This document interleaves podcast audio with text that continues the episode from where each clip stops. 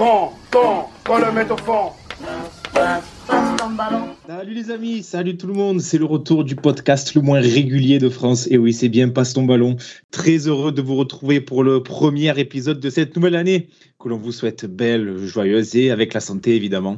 On est ensemble ce soir pour la cinquième de cette saison et comme à chaque, à chaque épisode, je suis évidemment entouré de mes fidèles acolytes, à commencer par notre technicien en chef qui, en cette nouvelle année, a pris comme résolution de ne plus parler même si c'était déjà un petit peu le cas, de Nemanja Radonic, sauf cas exceptionnel. Bonsoir Idriss. Bonsoir Mathieu, bonsoir à tous. Ça fait longtemps que tu nous as pas parlé de Radonic. Je crois que c'est depuis les previews Coupe du Monde quand on parlait de la Serbie. Et puis, t'as vu sa Coupe du Monde Oui.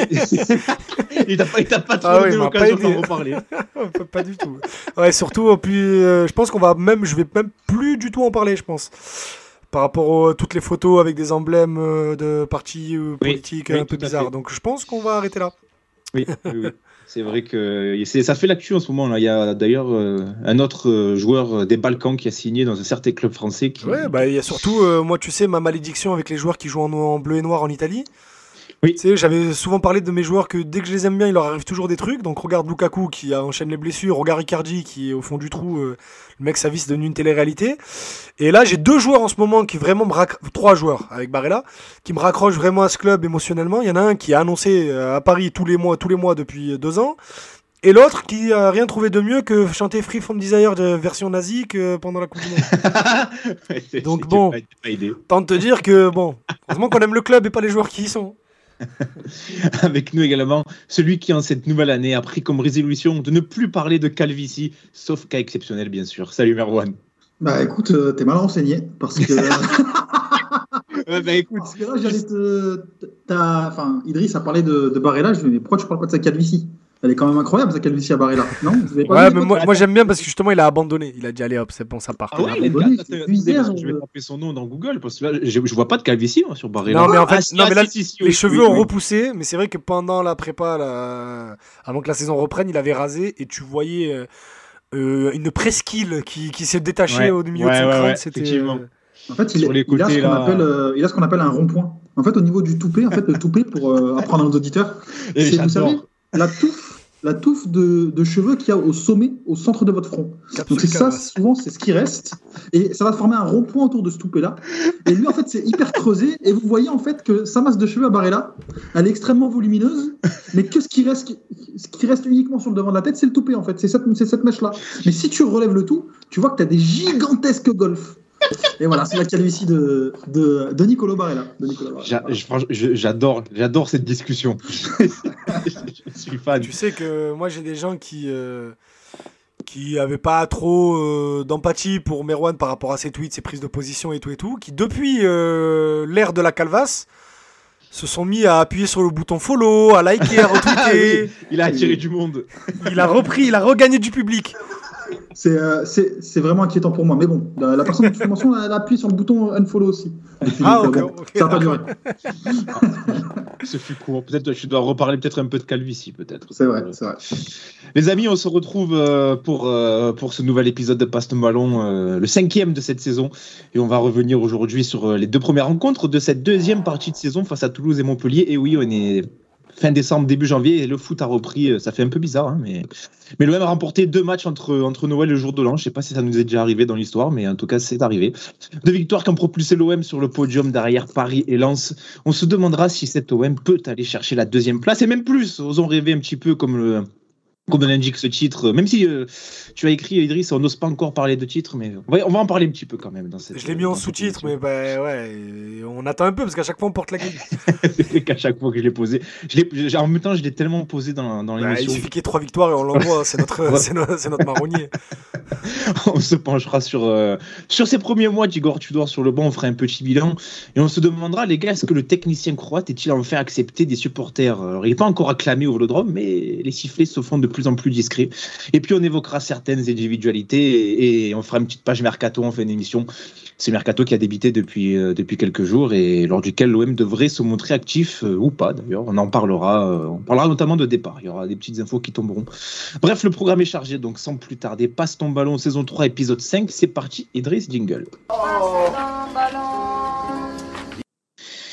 Alors avant de débuter, les gars, on souhaite la bienvenue à ceux qui sont là. On les remercie, Gros Nono, Dutch of Marseille, 14 14 J14, je sais pas, désolé, je sais pas comment ça se prononce ton, pseudo. Bonne année à toi, tu nous souhaites une bonne année, on te la souhaite aussi. Bonne année à Gros Nono qui nous dit bonne année la famille, ça commence 2023 sur Radonic, ça, présente, ça présage une super année ça. Ouais. Euh, Radonic qui il est parti encore à l'OM ou pas euh, Oui, on l'a prêté. Oui, il est prêté, euh, prêté avec option d'achat prépayant de 1 ou 2 millions d'euros et donc son d'achat quasiment similaire. Mais tu sais, c'est les options d'achat obligatoires s'il joue trois matchs, euh, tu sais, conneries comme ça. Oui, donc il va partir, quoi. Oui, oui, non, il va rester au Torino. Il va partir, euh, de même que Milik, Arcadius Milik, qui va rester. Euh, ah En fait, le problème, c'est pas par rapport à l'OM, c'est plus par rapport au problème économique et juridique de la Juve. C'est que je pense que la Juve va avoir un petit problème, c'est qu'ils vont devoir se débarrasser de pas mal de choses, notamment, et qu'ils ont peut-être une interdiction de recrutement aussi. Donc, euh, qui dit interdiction de recrutement, recrutement, pardon, dit que tu pourras pas homologuer le contrat de Milik. Donc euh, après, est-ce qu'il reviendra à l'OM Je pense pas. Je pense que l'OM euh, et le clan Milik vont trouver quelque chose pour partir. Mais il y, a une hypothèse. Il existe un monde dans lequel Milik ne reste pas la Juve. Ça serait surprenant. Ah oui, non, je, voilà, je te parle de cas où les, affaires juridiques de la Juve se font vite juger là d'ici avril-mai et que ça change bah, tout le paradigme du foot européen d'un coup. Notamment un joueur euh, qui est français, qui était titulaire euh, en finale de Coupe du Monde, qui pourrait retourner dans ce club formateur. En parlant d'Adrien Rabiot, par exemple. Ah ouais? Ouais, euh, aujourd'hui on a des. c'est même des infos, hein, c'est même plus des échos. Dans le milieu, oui, Rabiot est en discussion très avancée avec Paris pour retourner à Paris cet été. Alors ça. Vous l'aurez entendu dans Pastom. Ouais, vous l'aurez entendu dans qui avait des infos sur le, sur le pays. Ouais, bah écoute, on dit ah. on mange avec des gens et du coup. Et du coup, ben, il parle. entre euh, voilà, entre l'OM ou d'autres choses. Quoi. D'ailleurs, Rabiot, euh, je crois que Merwan, toi, tu étais pour sa venue, je crois, je me rappelle. Euh. Bien sûr. Il y avait, eu, une rumeur avant, avant qu'il prenne la dimension qu'il a pris ces derniers mois, quand il était un petit peu en difficulté à la Juve. je me souviens qu'il y avait des rumeurs qu'il envoyait à Marseille. Et... On, avait, on en avait parlé dans la je crois, d'ailleurs. Bah oui, on en avait parlé. Après, je, je, pense que ce n'était que des rumeurs. Peut-être qu'il y a eu renseignement ou pas, mais mais, euh, mais en tout cas, oui, oui, non, c'est un excellent joueur. Et puis, euh, El Tiempo te dará razón, comme on dit. Et on voit bien que c'est toujours un, excellent joueur de football. Que ce, et que ce n'est pas uniquement un besogneux comme on a tenté de, de le faire croire. Enfin bon, après, c'est un peu de l'eau du football d'aujourd'hui. Euh, tu t'enchaînes une ou deux saisons où tu es un peu à la cave et on oublie que, à quel point tu es, excellent. Et je pense que c'est le cas de Rabiot. Gros qui nous dit Idriss, il a dîné avec Véronique Rabiot. À vous, nous tout, Idriss. Qu'est-ce qui seulement ma reine. Ma reine, je lui vois un culte, Véronique. ah, On salue euh, Sombrero aussi qui nous souhaite une bonne daronne. En vrai, Véronique, c'est la daronne. C'est, c'est vraiment Véronique Radio. avec euh, LA majuscule. Ah ouais, ouais c'est ça. Littéralement la daronne d'Adrien. Tu vois, il y a tout. Tout est là. Trop de respect pour cette dame. On va commencer cette émission euh, avec la question qui fâche. Vous la connaissez puisque l'année 2023 a commencé depuis 5 jours. Et comme tu l'as si bien euh, titré, Idriss, l'OM invaincu en 2023. Et oui, c'est beau de dire ça. Et j'ai envie de vous demander, les gars, est-ce que le PSG peut-il déjà trembler? Moi, je vais entendre Idriss. Euh, déjà, moi je vais faire amende honorable parce que je suis un peu con. Et quand j'ai mis l'OM invaincu en 2023, dans ma tête, on avait joué les deux matchs en 2023. Le, match, de, le match de, Toulouse et le match de Montpellier. On peut même dire 100% de victoire en 2023. Hein. Mais bon, voilà, du coup ça marche quand même. Mais euh, est-ce qu'on peut. Je peux. Non. Non, parce que tu sais, euh, là on a, on a quoi? On a 7 points de retard sur Paris? Euh, On a 36 points, ils en ont 44, c'est 8 même. Ah, 8 points, ok. donc on a 8 points Attends, je vérifie. Ouais, c'est ça, c'est ça, 8 points. C'est beaucoup en vrai. Parce que tous les ans, on dit, euh, imagine Paris, on sait pas ce qui peut se passer quand ils sortent de, de Ligue des Champions, le groupe explose et tout. Ah, mais il suffit qu'ils perdent un match, on dit ça. Donc, euh. Bah oui Là, ils étaient invaincus, hein, ils ont fait une défaite là, de la saison, c'était là. Hein. Et regarde tout, les, tout ce qu'il a fallu pour qu'ils perdent en plus. Donc bon, après j'ai pas vu le match, donc je sais pas à quelle mesure Lens a dominé. Apparemment ils ont surdominé. Mais bon. Si, ouais, ils sont, ils ouais, largement au-dessus. Mais, mais, bon, il y avait quand même, euh, je pense qu'on retrouvera plus étiquette Sarabia et Solaire en même temps sur le terrain. Oh étiquette ou étiquette. J'ai failli l'appeler comme ça devant lui euh, au tournoi, je sais pas si tu te rappelles, mais je me suis vite repris. mais sinon, voilà, bon bref, je pense pas que je pense que je pense pas que Lens, alors qu'on dit ça depuis 6 mois, hein, arrivera quand même encore à tenir cette cadence-là. Parce que là, en fait, ils se sont fait pas mal d'ennemis sur la phase allée où ils vont être très attendus sur les phases retour. Je pense que Igor Tudor, il a la défaite à Lens dans un coin de la dent et qu'il attend juste d'aller à Bollard pour. Dans un euh, coin de la dent. Oui, j'invente des expressions, et, euh, et, pareil, et pareil pour Paris. Hein, le, je pense que la défaite à Bollard, ils attendent juste de les retrouver au parc euh, bientôt. Donc bon, je pense pas que Lens arrivera à tenir cette cadence, tout comme nous. Mais par contre, je pense que Paris est, tranquille avec ses 4 points d'avance sur Lens et, 8 sur nous, par contre. Je posais la question sous forme de boutade. Hein, mais euh, Bien sûr, j'ai compris, mais bon, euh, pour, euh, pour calmer les plus, les plus fous qui diraient regarder cette émission de merde, ils ont fait un débat de titre. On parle un peu sérieusement quand même. Merwan, qu'est-ce que tu en penses Est-ce qu'on bah, peut rêver ou... Non, non, bah, mesurer quand même? En fait, moi, je pense que l'enjeu de cette deuxième partie de saison, ce sera surtout de conserver le podium parce que derrière, ça revient aussi. Euh, Il y a même Lille hein, qui est, je crois, à 6 points. Eh, euh, écoute, je te pose une question, je te coupe, je suis désolé, parce qu'on a eu le débat au Phocéen. Euh, avec la blessure de Terrier, est-ce que Rennes sort pas un petit peu de cette course? Ben, Moi, Rennes me fait moins peur parce que déjà, une équipe entraînée par euh, Pep Genesio, ça me fait pas peur. Bah, c'est une équipe qui sous-performe. Oui, oui, bah oui, il n'y a pas de souci. Après, encore heureux qu'ils soient là avec euh, toute la thune qu'ils ont mis euh, ces, dernières années. parce que tu parlais des concurrents d'un coup, ça Oui, bah, je te réponds, il n'y a pas de souci, il a pas de souci. Continuer. Euh, et Monaco, moi, c'est plutôt Monaco qui me fait peur parce que pour moi, ils ont quand même cette culture de, du podium.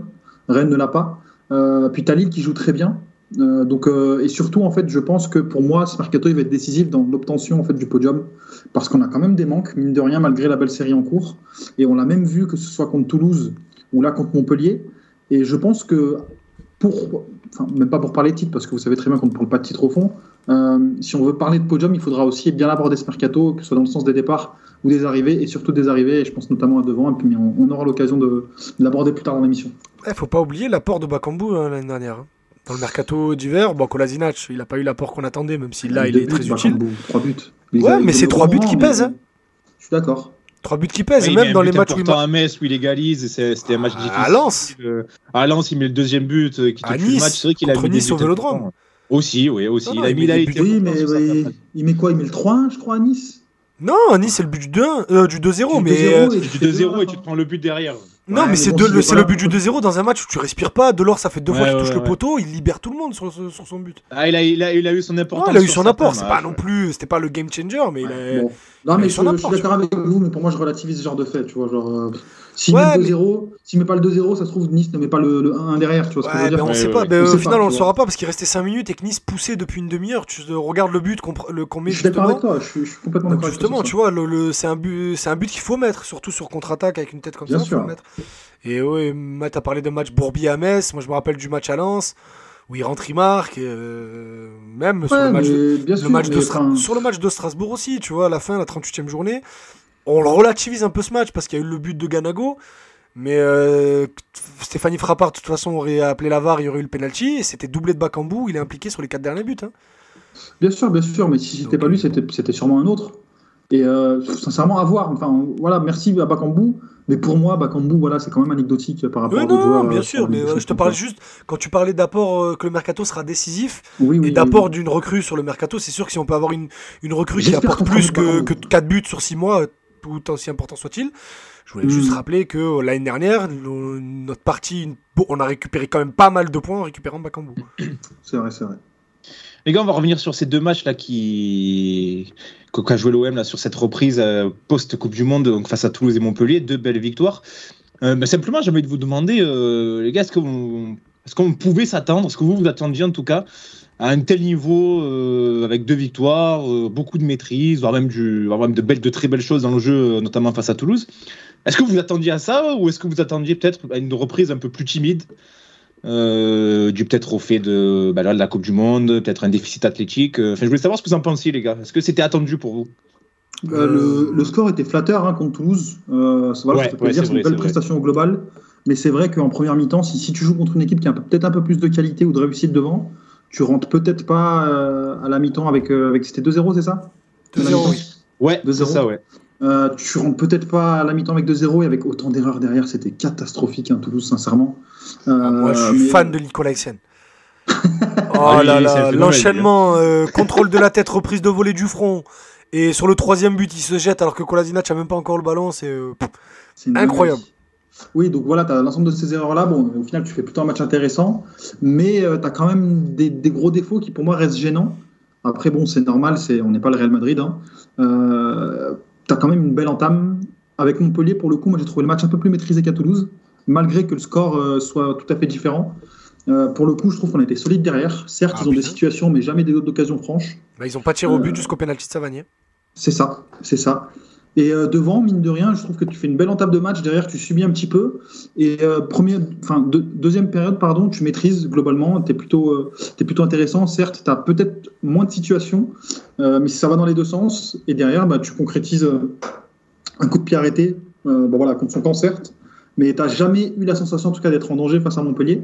Et c'est là, en fait, que c'est intéressant parce que défensivement, l'OM, c'est quand même assez fébrile, notamment en termes de en termes de, vagues. Euh, tu t'es pris beaucoup de vagues depuis le début de saison. Et contre Montpellier, c'était un peu moindre. Je ne sais pas ce que tu en penses, Idriss. Euh, je suis pas d'accord. Ok. Je trouve qu'en en fait, les vagues, elles sont plus impressionnantes qu'autre chose. Parce que je trouve qu'en fait, ça y est, l'équipe s'est trouvée dans son animation défensive, dans, dans, le repli. Et que et après la grosse différence et le facteur de cette équipe euh, sur la deuxième partie de saison, ça va être Eric Bailly.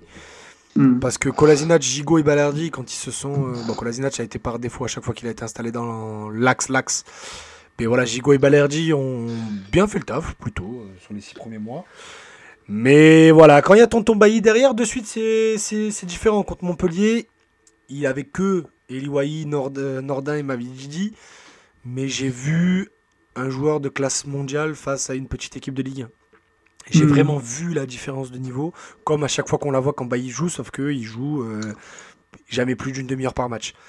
Donc, si on arrive à récupérer un Bailly à 100%, et voilà, ne vous attendez pas à ce qu'il joue samedi contre, contre hier, tu, pourrais avoir une défense à 3 avec Balerdi Gigot qui tu veux et euh, Bailly. Pardon? Gigot euh, sera de retour d'ici là? Non, non, pas samedi, je te dis euh, ah, sur la, toute la deuxième partie de ah, saison. si ta défensif c'est euh, Balerdi Gigo, qui tu veux, même Colasina, tu pourrais rentrer dans la discussion, j'y verrai pas de problème.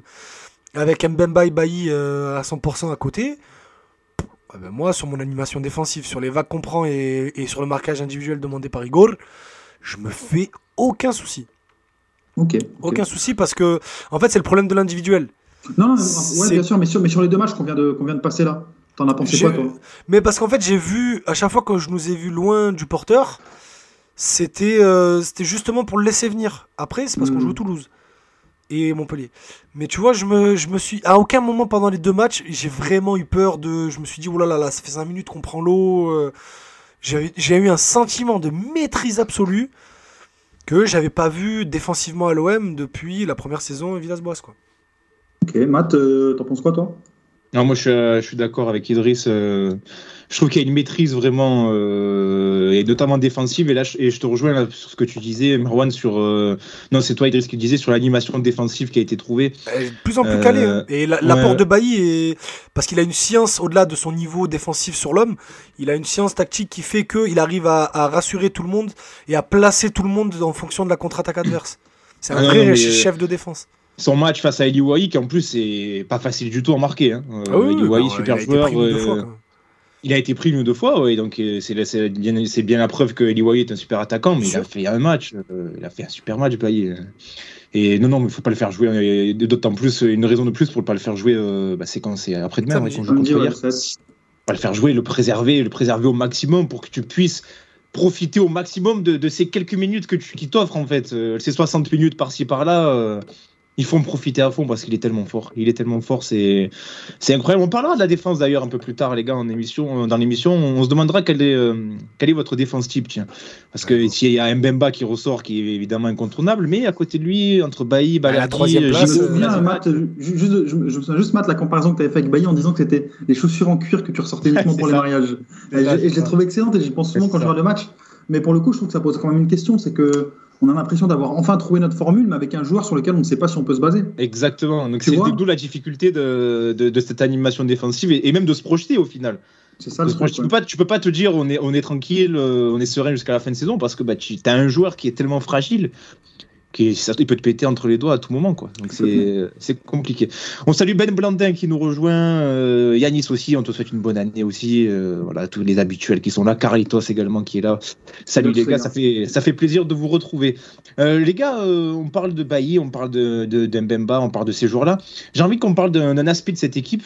et qui rejoint un petit peu ce qu'on ce qu'on disait là sur le niveau affiché malgré la, coupure de mois, c'est la dimension athlétique de cette équipe.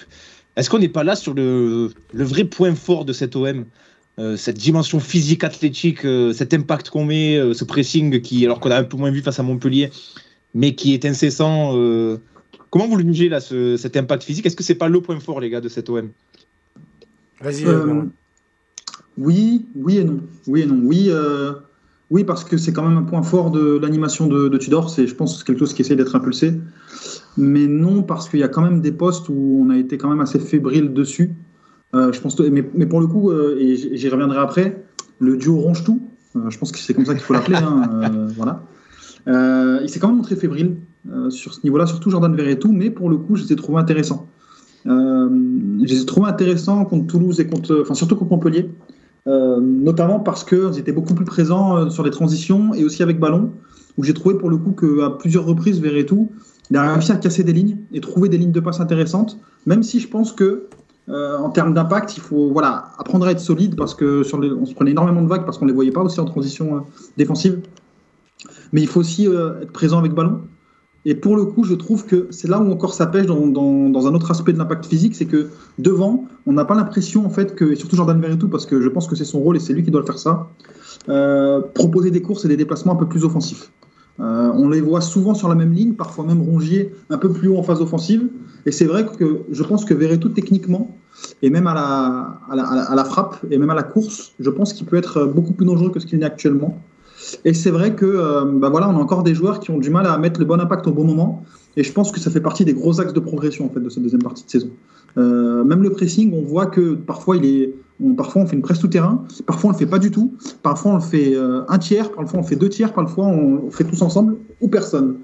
Et c'est vrai que cette régularité, je trouve est encore à trouver euh, sur le plan physique à l'OM. Alors je vais continuer ce que dit euh, Merwan en parlant de Jordan Vertou. Le, moi aussi j'aimerais l'avoir plus haut, mais moi tu vois, j'aimerais plus avoir la paire Rongier-Gendouzi et d'avoir Vertou dans les trois de devant. Ah ouais? Ouais, quitte à, mettre, quitte à mettre un D6 devant, je préfère avoir Vertu parce qu'il a plus le pied pour. Ouais, ouais que Gendouzi. Et Gendouzi, lui, il aime bien jouer avec un peu moins de pression. D'ailleurs, il y a une photo qui va s'afficher sur Twitch, si ça ne l'est déjà pas, que je viens de retrouver sur la page ah, vous allez rigoler. Ah, et... Avec Harry derrière en plus. Et Harry derrière, ouais. Harry, Ah, c'est Harry derrière, je même pas fait C'est Harry derrière. C'est long cette photo. Elle est bien cette photo. Euh... Mais bref, euh... qu'est-ce que je veux dire? Oui, euh, Verretou, le problème, c'est que lui, dans le système actuel de Tudor, quand il est aligné avec Rongier, c'est que c'est le garde-fou de Tavares. C'est ah, que quand Tavares se jette comme un malade devant, bah, c'est lui qui vient jouer latéral gauche pour euh, fermer la défense de compense énormément. Donc euh, il... je pense que ça le dérangerait pas parce que on le rappelez-vous son premier match à Nantes, il joue côté droit et on le voit faire de, faire de longues passes en profondeur, se projeter tout et tout. Mais il a plus grand plus fait depuis. je pense que c'est tactiquement Pardon? Rongier, du coup, c'est le garde-fou de l'autre, de l'autre côté. De ouais, mais l'autre est un peu plus fou, un peu moins fou quand même. C'est vrai, mais pour le coup, il faut trouver une solution parce que si tu mets Gendouzi, c'est pas Gendouzi qui va, qui va couvrir le côté. Hein. Ouais, mais Gendouzi, il va juste dire à Tavares, frérot, tu montes, je te balaye. bah, mais tu sais que c'est ça le problème. Hein. Je pense que. Enfin, Gendouzi, il a un profil quand même un peu bâtard. Hein. Dans le sens où, euh, moi, je l'ai vu encore plusieurs fois. Euh, il court à côté des gars en transition défensive. Il court, il court, il inter... S'il n'arrive pas à intervenir une fois, il se désintéresse. Et c'est un truc de zinzin parce que ça arrive systématiquement. Et peut-être que dans l'esprit de Tudor, et c'est ce, à quoi on n'a pas pensé jusque-là, parce que je pense que tu apportes un point intéressant, c'est que peut-être que Verretou apporterait plus devant, mais que Gendouzi apporterait moins derrière. Tu vois? Et euh, peut-être que ça entre aussi dans la réflexion le fait que bah, pourquoi est-ce qu'on n'a pas mis double pivot? Peut-être que Tudor s'est dit, bah voilà, cette formule c'est le moindre mal, parce que en fait, défensivement, je pense qu'on a un problème d'équilibre, du moins à, à, soutenir nos déséquilibres dans cette équipe, et que si on met Gendouzi derrière, ce sera encore pire. Vous voyez ce que je veux dire? Je vois, je vois. Je... Mhm. J'ai pas fait la même, j'ai pas eu la même observation que toi sur les récup de Gendouzi, mais je te fais confiance parce que ça m'a pas, ça m'a pas sauté aux yeux. Ok. On a Dutch of Marseille qui nous dit la porte de Bailly permet à Rongier et Verretou d'être plus à leur avantage. Euh, peut-être un peu déchargé de certaines tâches, peut-être, oui. Peut-être peut si... la tête à l'endroit aussi. Hein. Oui, aussi, oui. Et puis de toute façon, Verretou était sur une pente ascendante avant la Coupe du Monde. Oui, euh, oui il a bien fini. Euh, c'était quasiment un des meilleurs de l'équipe contre Tottenham. Moi, moi, je trouve encore bien neutre, hein, les amis, mais je pense qu'on passe déjà de mauvais à quelque chose d'acceptable, voire même d'intéressant sur certaines phases. Oui, oui, hein. c'est encore largement perfectible, oui. Mais c'est, mais c'est pour la Ligue 1 quand tu joues contre des Toulouse, Montpellier, là, en l'occurrence, bah, c'est largement, largement convenable, quoi. Donc, Effectivement, effectivement, ils sont bons tous les deux. Euh, on reviendra sur les individualités un peu plus tard, les gars. Euh, on parlera notamment, ben, on a dit de Mbemba, de Payet aussi un petit peu, qui a retrouvé du temps de jeu, évidemment, avec la blessure d'Aminarit. Euh, les gars, on, le disait en introduction, l'OM qui est troisième, euh, qui a retrouvé le podium grâce à ces deux victoires. On, on les avait laissés quatrième après la victoire à Monaco. Est-ce que l'OM est à sa place finalement sur cette première partie de saison euh, Il y a eu ce trou d'air là avec ces trois défaites et encore trou d'air seulement au niveau des résultats parce que dans le jeu c'était ça restait cohérent. On se rappelle les matchs face à face à Lens notamment euh, pas, pas très bien payés. Est-ce que les gars sur ces six premiers mois, l'OM troisième c'est c'est la place, c'est la place de cet OM. Est-ce qu'on aurait on devrait être plus haut? Oui, c'est c'est la place de l'OM pour vous? Oui, bah c'est quand même sa place. Je pense que Lens a été meilleur que nous et l'est toujours actuellement. Euh, ils sont capables d'atteindre un niveau qu'on n'a pas encore atteint, euh, je trouve. Après, je pense qu'on est quand même plus régulier parce que quand on ça plonge, ça plonge. Euh, après, à voir à terme. Une saison, c'est long, ils sont encore devant et c'est simplement mérité. Et je pense que nous, on a aussi eu des gros trous d'air et on a aussi une grosse, une grosse limite, je trouve, que c'est devant. C'est que quand les matchs sont serrés, on a du mal à, mettre un peu ce coup de collier que nous procurait peut-être un joueur de talent en plus dans, dans, ce trident offensif. Et euh, c'est pour ça que je pense que ce mercato-là, il va être aussi décisif pour savoir ce qu'on peut espérer euh, la troisième ou la deuxième place. Après, peut-être que ça suffira sans, mais euh, je pense qu'aujourd'hui, on a notre place. Hein. Je ne sais pas ce que tu en penses, Idriss. Hop là, j'étais en train de me battre avec le chat sur OBS. Mais oui, oui, je pense qu'on a notre place. on paye le, la saison complètement folle de Lens, hein, on rappelle. Ils ont battu tout le monde. Une défaite face à Lille. Une défaite, c'est fou. 17 une matchs. Seule une seule défaite, au bout de 17 matchs. Meilleure défense aussi. Donc voilà. Bon après, euh, Danso, il va pas, il va pas jouer à ce niveau-là tout le temps, lui, non? Il est fort, hein. Mais il est monstrueux. J'ai l'impression qu'à chaque fois qu'on a dit d'une équipe, non, ils vont pas tenir, ils vont pas tenir. Tu sais, une équipe un peu inattendue, bah, au final, ils ont toujours tenu, quoi. Le truc, c'est que cette équipe souvent inattendue, c'est Lens, en fait. Et, ils tous les ans, ils tiennent pas. Euh, ça dépend. Hein. Parce qu'au final, ça fait trois ans qu'ils échouent l'Europe à la dernière journée. Ouais, mais là, ils sont en train de, prendre un matelas. Euh, ah oui, non, mais euh, moi, moi, pleine confiance incroyable. Elle est, elle est enthousiasmante, cette équipe. Hein. Oui, oui, S'ils si, peuvent être le troisième en Ligue des Champions à la place de Monaco, moi, ça me va très bien. Oui, oui. Mais voilà, tant qu'on est deuxième. mais il y a beaucoup d'équipes qui ont un rythme. là, même Rennes a un rythme à deux points par match. Un Monaco n'est pas loin. T'as un championnat à 45 défaites, à 45 vitesses où tu as un gros wagon du haut qui prend beaucoup de points. Là, enfin, Lorient a commencé à perdre. Ouais, Lorient, ça, ça, euh, décroche un peu, ouais. Mais voilà, tu imaginais, on, a, juste avant la Coupe du Monde, Lorient, ils avaient deux défaites dans la saison. Et, ouais. et ils mettaient 4-0 à tout le monde. Au bout d'un moment, oh. au bout d'un moment, même nous, on, peut, peut plus s'arrêter là. Ah, là, jusqu'à Lille, c'est serré. Après, c'est vrai qu'il y a un trou avec Lyon, 8ème, qui a. À Lyon, vous savez que je, je, connais assez bien ce club. Et il y, y, a des gens au club qui me parlent déjà de fin de saison, de, de si on finit au-dessus de la 15e place, c'est déjà très bien. Tu mais Lyon qui, est plus, Lyon qui est plus proche de la zone de relégation que du podium. Hein. C'est assez fou à dire. Mais... En vrai, hein, au-delà de la rivalité, hein, mais ça fait plaisir que ce club qu'on qu'on loue depuis 20 ans. Oui, mais Lyon, c'est la régularité. Lyon, regardez, ça arrivera jamais ce qui se passe à l'OM. Ah, ça fait 4 ans que oh ça là Directeur sportif en bois, coach qui vient, qui, qui remplit le club d'agents, les, les guéguerres entre le directeur sportif et le coach. Ils ont mangé 10 ans d'OM en 3 ans. Oui, c'est pas fini, j'ai l'impression. Ah, mais non, c'est pas fini, c'est ça qui est encore bien. Ils ont Franck Passy, tout peut se passer. j'ai même l'impression que ça fait que commencer pour eux. Franck Passy, Ludovic Julie. Franck Passy, tu sais qu'il lui manque que Lyon là moi, je me languais le jour où Laurent Blanc va se faire virer, que Passy va être coach intérimaire, parce que Passy, il aura été coach intérimaire de l'OM, de Montpellier, de Monaco et de Lille. Oh là là là Le pantouflage. Hein. Et là, il lui manque que Lyon. Vas-y, frérot, on est avec toi C'est incroyable quand même. Non, mais oui, c'est vrai que Lyon s'est foutu de toute façon. Euh, mais tu sais, que Matt, j'ai même pas envie de passer, j'ai même pas envie de parler de blanc quoi. Au bout d'un moment, c'est plus haut quoi. Oui, c'est plus haut. vu les pistes pour le mercato qu'il y a, euh, la planification sportive tu as des jeunes qui. Enfin, on n'est pas là pour parler de Lyon, hein, mais il y a des jeunes qui sont extrêmement talentueux au centre, ils jouent même pas. Ah parce que on a promis des statuts à d'autres. C'est un truc de fou. Incroyable. Mais c'est l'OM C'est paralysé ce club. ils, sont, ils, sont, ils sont devenus l'OM À force de vouloir nous voler nos pistes mercato, ils sont devenus nous. C'est ça, c'est ça. Sombrero qui nous dit Idriss, il parle de la situation de l'OL avec la main dans le falzar. Mais de ouf Mais parce que je te dis, je connais des gens qui travaillent au club et qui me disent le club va couler. Oh, c'est incroyable Mais il y a 14, 14, 14, qui, en plus la polémique Low White Lovren, c'est à mourir de rire. on en parlait en introduction. Il n'y a rien qui va. Là, ah, prospect sur F de souche euh, chez Roula. Ah ouais, ouais, ouais, ouais, Voilà. ah, sur valeurs actuelles, ça y va là. Hein. oh là là, la charnière Lovren Boateng, incroyable. Oh là là. Un il frappe sa femme et l'autre il fait des saluts nazis, c'est génial. Les gars, on revient, sur l'OM un petit peu. Euh, on se moquera de Lyon encore dans ces émissions, je pense. Euh, on va parler de, on va parler d'Igor Tudor, les gars. On, on est resté un petit peu là sur quelques individualités. On parler d'Igor Tudor, la patte Tudor qu'on commence à voir de plus en plus. Hein. On a une vraie identité de jeu euh, cette saison, ça fait plaisir à voir. Et justement, on se demandait, les gars, est-ce que le coach croate est-il en train d'être définitivement accepté? On sait qu'il a eu des temps difficiles, sifflé au début de saison, on va pas refaire l'histoire, etc. Il a même été encore sifflé peu avant la Coupe du Monde, hein, quand on a eu cette série de défaites. Il y a eu des euh, mouilles le maillot au casse-toi dans une certaine partie du virage sud qui, qui, ont fleuri. Et voilà, c'était pas très agréable. C'était drôle, ça. Hein. C'était drôle, hein, c'est ouais, c'était euh, c'était agréable, on va dire, c'était agréable. Euh, non mais les gars, euh, est-ce que ça y est, on a enfin on a enfin accepté ce, ce coach qui, de toute façon, j'ai l'impression, ne laissera ne fera ne sera jamais vraiment ne fera jamais vraiment l'unanimité au sein des supporters. Euh, est-ce qu'il est accepté là? Ça y est, est-ce qu'on sentait les, supporters derrière, enfin derrière lui à 100% bah, en fait, il faut faire la différence entre euh, Twitter, ceux qui sont au stade, exactement, et la majorité, parce que je pense que la majorité, en fait, euh, bah, il est là, quoi. Donc, ils ont même pas, ils se disent, bah voilà, il est là, il n'y a pas de souci là-dessus. Il a ses résultats qui sont plutôt corrects pour l'instant. Il est dans les temps de passage d'une saison qui est intéressante. Il faut jamais banaliser un podium, hein, l'Olympique de Marseille.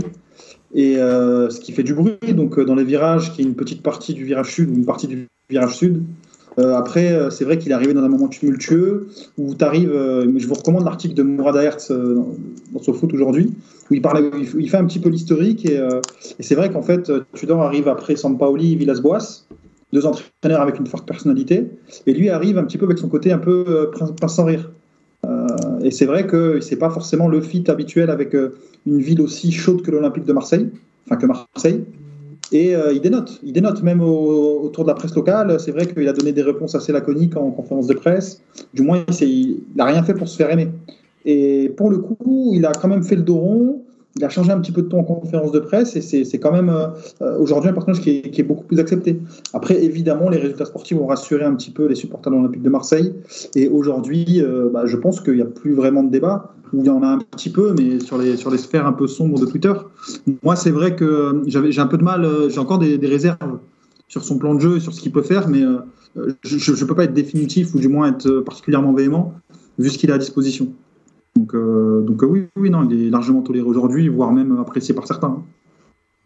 Et même au-delà des résultats, euh, c'est le jeu qui, moi je trouve, ne peut que te convaincre au final quand tu oui, supporter de l'OM. Mais tu sais ce qu'elle manque cette équipe pour, pour que tu dors, soit apprécié. elle manque d'identification. Qu'est-ce que tu appelles par identification? C'est que si et c'est une théorie complètement personnelle, hein. euh, chaque grand coach qui a laissé sa patte dans ce club a été affilié à un joueur. On a eu la relation Lucho-Deschamps. On a eu Gignac-Bielsa. Qui soit pas forcément le symbole du jeu de l'équipe, mais juste une équipe qui est représentée par un joueur. Et euh, il y a eu Payet, Rudy Garcia. Et là, pour Igor Tudor, pour l'instant, il n'y a personne. On s'attendait à ce que ce soit Alexis Sanchez. Alexis Sanchez est très bon, hein, mais il pas énormément. Et au final, on n'en a pas besoin. Regardez le match de jeudi dernier contre Toulouse, on gagne 6-1, il y a 6 buteurs différents. Merci Nicolas Hyssen. Mais ce qui veut dire que dans cette équipe, et regardez le nombre de buteurs différents qu'on a eu, je crois qu'on est l'équipe qui a le plus de buteurs différents en Ligue 1 depuis le début de saison. La relation Largué-Bamba qui lui dit gros nono. Ah bah, Largué-Bamba aussi, ça marche. Vas-y. Euh, il y avait Elibo Valbuena, voilà, je savais que j'en avais oublié. C'est à ça que je pensais. Pas si Bocan. Euh, bah, pas si, c'était Gomis en vrai, avant que Garcia vienne faire chier. Mais, euh, mais voilà, alors que cette équipe d'Igor Tudor, c'est une équipe qui est putain de collective. Et que malheureusement ou heureusement, chacun fera son avis. Hein? Mitchell. c'était Batshuayi. Non, en vrai, c'était la Sanadjara. Hein. C'était l'équipe de la Sanadjara. Mais alors que là, voilà, on peut dire c'est l'équipe de Sanchez, c'est l'équipe d'Embemba. Mais pas vraiment. Parce que cette équipe. Euh, Michel Koudou. Yannis, il dans le chat, pardon. Ouais, c'était un mois de novembre. Après le Koudou, il n'y a plus. euh, cette équipe, on ne sait pas vraiment quelle est sa force. Si c'est le milieu de terrain, si c'est ses pistons, si c'est son trio offensif, ou si c'est euh, la force de sa défense. Parce qu'au final, peu importe qui on met derrière, ça se passe toujours plus ou moins bien. À part quand Balerdi pète les plombs. Donc, moi, je lui dis bravo, tout ça, tout ça, mais on n'est pas là pour parler juste de son travail. La question de Mathieu, c'est de savoir s'il a accepté. Je pense qu'il a une cote qui est assez élevée quand même chez, euh, chez les, supporters marseillais. Le truc, c'est qu'il est arrivé sans hype. Alors qu'on on a été habitué avec des coachs qui arrivent avec une grosse hype. Sampaoli, euh, avec la promesse du jeu. Il y a eu Villas-Boas, avec, euh, on a déjà vu ce qu'il faisait à City, à Chelsea, nanana. Bielsa, il avait déjà des chiffres à son nom alors qu'il n'était même pas encore là. Donc, lui, il est arrivé avec, sans hype avec les sifflets et tout et tout, donc il va devoir conquérir et marquer son époque et son passage d'une performance. Je pense que la deuxième place avec des champions ne suffira pas. Et que ça dépendra soit d'une deuxième saison, soit du parcours en Coupe de France. Mais, vous n'êtes pas d'accord sur le fait que le fait qu'il ait donné une identité de jeu vraiment très très très euh, très significatif. Je veux dire, l'OM est peut-être la seule équipe de Ligue 1 qui joue de la sorte avec peut-être Lens. Hein. Ah oui, non, je suis pas d'accord. Hein. moi, c'est pas c'est pas du tout pareil. Hein. moi, pour le coup, je je reste sur ma fin sur ce qu'on propose. Hein. Oui, moi, moi, je considère, moi je considère que c'est bien, mais que c'est pas non plus. Euh, ben, pas non on joue avec deux joueurs offensifs par match, quoi. Ouais, en termes d'attaquant pur. On a toujours euh, des limites, on en a parlé lors de la, dernière mission avant la Coupe du Monde. des noms couchés sur une feuille. Après, dans les intentions, tu, vois bien que ça, tu vois bien que ça va quand même un peu plus loin que seulement deux joueurs offensifs sur le bah, terrain. Non, on te parle de profil offensif. Parce que oui, tu vas demander à Klaus et Tavares de jouer plus haut, de jouer comme des ailiers. Tu vas demander à Gandouzi d'être dans la bah, zone. C'est ça qui est intéressant, c'est pas. Non, mais c'est intéressant. Mais ce que je te dire, c'est que c'est dommage dans le sens où tu as des joueurs qui sont, sont capables de faire mieux dans ces zones du terrain qui sont sur le banc. Oui, je, je, je, je, vois, je vois. Et puis, et puis tu surresponsabilises des joueurs qui font qu'au final, tu es stérile devant, euh, que sincèrement, tu as du mal à. Enfin, j'ai bien vu cette stat euh, assez flatteuse sur euh, le nombre de buts de Sampaoli et, et, de, et de Tudor. Mais pour moi, c'est pas parce qu'avant tu partais de zéro que tu dois te satisfaire de un ou deux. Tu vois Et le truc, c'est que sur des matchs, si tu es clinique, si tu mets plus de buts ou tu as des joueurs qui sont capables de les mettre, peut-être que contre Lens, tu gagnes. Peut-être que contre Tottenham, tu gagnes. Peut-être que contre Francfort, tu gagnes. Et au final, ça fait largement la différence parce qu'il y a plein de matchs où tu dis putain, mais on n'arrive même pas à être déséquilibrant. Il y a plein de fois où tu dis mais il n'y a même pas de présence dans la surface. Il y a plein de fois où tu dis mais Alexis, euh, combien de temps il va tenir à ce rythme tout seul? Douzi, qu'est-ce qu'il est frustrant quand même à pas savoir faire la passe euh, au bon moment dans le dernier tiers? Et en fait, moi, c'est là où je reste sur ma fin parce que certes, il n'a pas forcément tous les profils idoines pour combler ces problèmes-là, mais il y a quand même d'autres euh, manières de faire, d'autres manières de faire qui étaient possibles. Euh, voir Gerson peut-être un autre poste, Gendouzi plus bas, peut-être Bamba Dieng, même si je suis pas forcément un grand fan de Bamba Dieng, mais pour moi il mérite au moins d'être testé avec Sanchez dans les deux derrière. Payet, on aurait pu le voir un peu plus à des moments. Euh, et encore, je peux continuer comme ça, qui fait que, bah, ok, il a pris des partis pris qui sont pas forcément avérés extrêmement payants, et qui font que bah, j'attends de voir cette deuxième partie de saison pour voir Comment est-ce que, déjà d'une, euh, on va lui donner un, autre, un matériel qui sera différent devant, parce que je pense qu'il en a besoin et que ça se discute en interne par rapport à ça Et comment est-ce que bah, il va réussir à s'adapter à ses échecs Est-ce qu'il va vraiment il va être réactif? Parce qu'il y a eu beaucoup d'effets d'annonce pour qu'au final il recommence la même chose la, semaine, la semaine prochaine. Donc il y a aussi des, des choses à voir. Et c'est pour ça que j'aime pas trop, tu vois, ce débat, oui, est-ce qu'il a accepté ou pas, comme si on devait l'accepter. Non, on a le droit d'avoir un avis sur Tudor. non, non, mais quand je dis, tu, peux être, euh, tu peux euh, le critiquer, il est critiquable sur hein. certains points. Hein.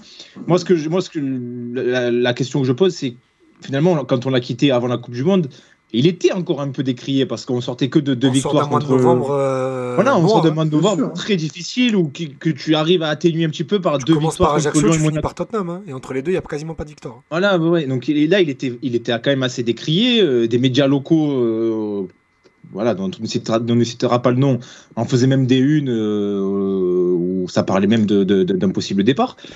Enfin, je veux dire, il a quand même eu des, des, des, des, moments assez compliqués lors du, lors du mois de novembre, tu le disais, Idriss. Donc, la question de se dire est-ce qu'il est accepté, c'est est-ce qu'il a, est qu'il a réussi à retourner un petit peu l'opinion publique autour de lui qui était de toute façon euh, avec, qui est parti avec un a priori négatif, voilà, à charge. moi, je, moi, je, moi, je te trouve un petit peu sévère sur le, sur le jeu parce que si tu regardes sur, le, sur les résultats, sur, le, sur les matchs qu'on a fait, je nous trouve quand même la plupart du temps, euh, on, est, on est dominant la plupart du temps. Alors effectivement, on n'est pas, on fait pas tout le temps des grands matchs, mais on est plutôt dominant. J'ai pas un souvenir d'un match où on a été dépassé vraiment. Euh... moi j'en ai plusieurs. Hein. Et, moi j'ai les deux contre Francfort.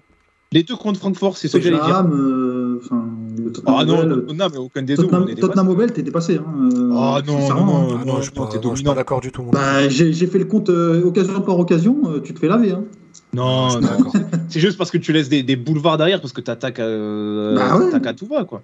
Mais si Tottenham l'aimait, t'es plus en vie. Oui, mais si tu l'aimais, Tottenham aussi. Donc, Oui, oui, oui moi, je, je, le trouve rarement dépassé, je le trouve très souvent dominant. Je suis pas d'accord aussi avec toi sur la présence offensive. J'ai encore euh, deux, trois actions en tête contre Montpellier où je, me suis amusé à compter sur le résumé. On était, on était 5, 6, 7 dans la surface. Non, c'est pas la présence, c'est le la passe. C'est que t'as oui, trop, la passe, oui, trop, après, trop de joueurs qui sont trop brouillons dans la dernière passe. Oui, oui, oui. Mais ça, après, et là, c'est un reproche qu'on peut lui faire, c'est d'aligner des, des joueurs pas forcément à leur poste. On parlait de Gendouzi, on parlait de la surresponsabilisation de, de, de, gars comme Verretou ou Rongier. Sur ça, je vous rejoins. Oui. Sur ça, je vous rejoins. Je trouve qu'on est hyper stérile. Hein. Certes, tu as des matchs comme à Lens où tu as eu pas mal de présence devant, hein. mais tu as beaucoup de fois où tu as Sanchez qui est tout seul. Euh, et en fait, à chaque fois, en, fait, en transition offensive, l'offensif, il doit faire un exploit de dingue pour réussir à transmettre ou gagner des mètres. Et c'est avec ça en fait que j'ai du mal. Euh, je veux dire, quand, quand, tu vois le, le niveau qu'affiche Lens et le match qu'on a fait contre eux, alors certes on perd, mais et pour moi, c'est peut-être le meilleur match qu'on ait fait cette saison face à Lens, hein, où on a eu euh, un, nombre d'occasions incalculables. On était tous sauf stériles. Tous sauf stériles contre eux. Donc, euh, bah, si, au final, quand t'es stérile, c'est que t'arrives à rien produire. Euh, au final, tu marques bah, pas. T'as beaucoup produit contre Lens. Hein. Bah, tu marques pas, t'as des grosses situations où tu marques pas, quoi, tu marques jamais. Pas que, que, tu produis pas. Bah non, mais c'est à chaque fois pareil. Et tu les gagnes pas les matchs. Comme il dit Bruno dans le chat, je le rejoins. Et Lens, ils font vraiment un hold-up chez nous. Hein. Encore plus que le match de l'an dernier. Ça arrive tout le temps. sans Paoli. Hein. Mais ça arrive tout le temps. Francfort, c'est pareil. T'as le ballon, t'en mets pas une. Non, non, Francfort, c'est pas un hold-up. Francfort, non, Francfort, ils sont meilleurs que, ils sont meilleurs que toi sur les deux matchs. les deux matchs, on n'est pas au niveau. Ils sont, les gars, meilleurs que Comptez les matchs où à chaque fois on peut dire putain, si on les avait mises. Euh, franchement, mais c'est là, c'est là où moi je te rejoins. C'est là où moi, c'est là où moi je me mets un peu entre vous deux. C'est que moi je suis d'accord sur Mathieu, avec Mathieu que l'animation me va, mais par contre j'ai trop de problèmes avec les hommes qui la mettent en place. Oui, c'est parfaitement résumé. C'est le choix des hommes, plus que l'animation et le système. Et le truc, c'est qu'en plus, on en parlait de regarde tout à l'heure sur Verretou et de Gendouzi par rapport au, au repli de Tavares, c'est que beaucoup de joueurs où tu pourrais dire, mais lui, putain, si on met lui dans les 20 derniers mètres, on dit oui, mais le problème, c'est que si tu le mets pas l'autre, bah, peut-être qu'on n'y arrive pas aussi vite dans les 20 derniers mmh. mètres. Ouais, ouais, c'est ça. Donc c'est un, c'est un, c'est un truc de choisir son poison à chaque fois. Et Tudor préfère la maîtrise en se disant, un joueur moyen va peut-être, euh, en, multipliant les occasions, on va peut-être euh, réussir avec même avec des joueurs moyens dans le dernier tiers à faire une différence que, que en essayant d'avoir des joueurs, disons un peu plus talentueux mais un peu moins besogneux. Ah, mais tu as, as, très bien résumé. Je crois que au final, on est, nos avis ne sont pas si divergents, hein, Marwan. Je crois qu'en fait, sur le choix des hommes, sur le choix des hommes, par contre, on est entièrement d'accord. Ah, bien sûr, bien sûr. C'est moi, c'est le principal reproche que je ferais à Tudor, et notamment tu parlais de Bamba Dieng, et c'est, pour moi, c'est le principal grief que j'ai envers lui, c'est de, de, sous-utiliser ce, joueur qui est parfaitement adapté à ce qu'il veut mettre en place. Est-ce que vous savez combien de temps cette saison a été aligné la, le trio Sanchez, Payet, Dieng en même temps sur le terrain? Euh, Je sais même pas si c'est arrivé. Hein. C'est arrivé. C'est arrivé. Strasbourg, je crois. C'est arrivé. C'est arrivé 10 minutes. c'est pas normal, c'est pas normal. on, aurait dû voir ça plus, on aurait dû voir ça plus. Donc voilà. Contre qui, Idriss C'était. Euh, je sais plus, mais j'ai fait le compte, c'était juste avant le match de. C'était là, j'ai fait le compte lundi, donc euh, j'ai regardé. Peut-être contre Lyon, non? Contre Lyon? Je sais plus exactement, mais c'était voilà, un match avant la Coupe du Monde. Ils ont joué 10 minutes ensemble. Mais avec la blessure d'Arit, le départ de Suarez, le départ de Gerson, ben là, ils sont plus que 4 pour 3 postes. Donc. Euh, oui avec Under. Donc peut-être que Gendouzi va revenir, il va être dans les, dans les trois aussi, mais bon, on aura plus de chances de voir ce trio parce que c'est pas les priorités offensives qui se battent pour venir pour l'instant. On a un message intéressant de Denis et ça va faire le pont avec euh, la prochaine thématique qu'on va aborder, mais toujours un petit peu sur ce thème Tudor. Il nous dit l'animation offensive est frustrante. À chaque coup d'envoi, on se demande qui va marquer des buts dans cette équipe pour qu'un joueur actuel peut atteindre les 10 buts en Ligue 1. Est-ce que les gars, euh, on en parlait aussi, cette variété de buteurs. Alors, euh, on peut voir ça comme une variété de buteurs, on peut voir ça comme euh, les attaquants ne marquent pas assez. Est-ce que pour vous, c'est une force ou une faiblesse d'avoir C'est une faiblesse pour toi, Merwan? Mais largement, parce que quand tu regardes l'autre jour, j'étais allé sur, j'avais regardé différents logiciels de stats, notamment sur sur, sur Bref, tu regardes les expected goals que génèrent nos joueurs Et quand tu regardes que c'est uniquement nos défenseurs qui sont les plus dangereux, ou qui sont parmi les plus dangereux, tu dis, ah, mais il y a, quand même un vrai problème dans cette équipe, c'est qu'on n'a pas de joueurs qui soient véritablement influents devant. Et c'est systématique, mais c'est vraiment systématique. Je vais te retrouver la stat, et tu vois que c'est Klaus, Tavares, T'as Sanchez évidemment parce que Sanchez, je, quand même, je trouve que mine de rien, il a quand même le mérite de, de, de beaucoup se démener devant. Mais sinon, mais sincèrement, tu regardes Gendouzi, je crois qu'il est à 1 ou 1,5 euh, expected goals sur l'ensemble de la saison. Ouais, je pensais qu'il était, à moins. Je pensais qu'il était à moins quand même. Il y a 1,5 but. C'est franchement horrible. Et sincèrement, on est l'équipe de Ligue 1. Euh, on est là, je, crois qu'on est 12e, on est la 12e équipe à avoir le, meilleur buteur qui a le plus de buts. Je crois que c'est 5 buts, et c'est Sanchez et Nuno Tavares en Ligue 1. Il n'y a personne qui a mis plus de buts que ça. C'est honteux. C'est le piston gauche qui, euh, qui est co-meilleur buteur de ton club. C'est un truc de fou. Et le pire, hein, c'est que le mec qui a généré le plus d'expected goals dans ton équipe, c'est Sanchez à 4,5. D'accord? Et en Ligue 1, tu as des Jonathan David, tu as des Terem Moffi, tu as des joueurs comme ça. Et je trouve que si tu veux espérer plus haut cette saison, tu dois aller chercher un... plus d'incertitude devant, plus de joueurs impactants. Et malheureusement, c'est aussi ça, je pense, qui te coûte, qui te coûte, qui te coûte l'Europe. C'est bête à dire, mais, mais voilà. Idriss? Ouais, ouais. Je suis pas, je suis pas forcément d'accord. Moi, je suis plus dans, je suis ok qu'il manque un, un, gars capable de manquer, de marquer à lui tout seul 10 buts comme du Merwan.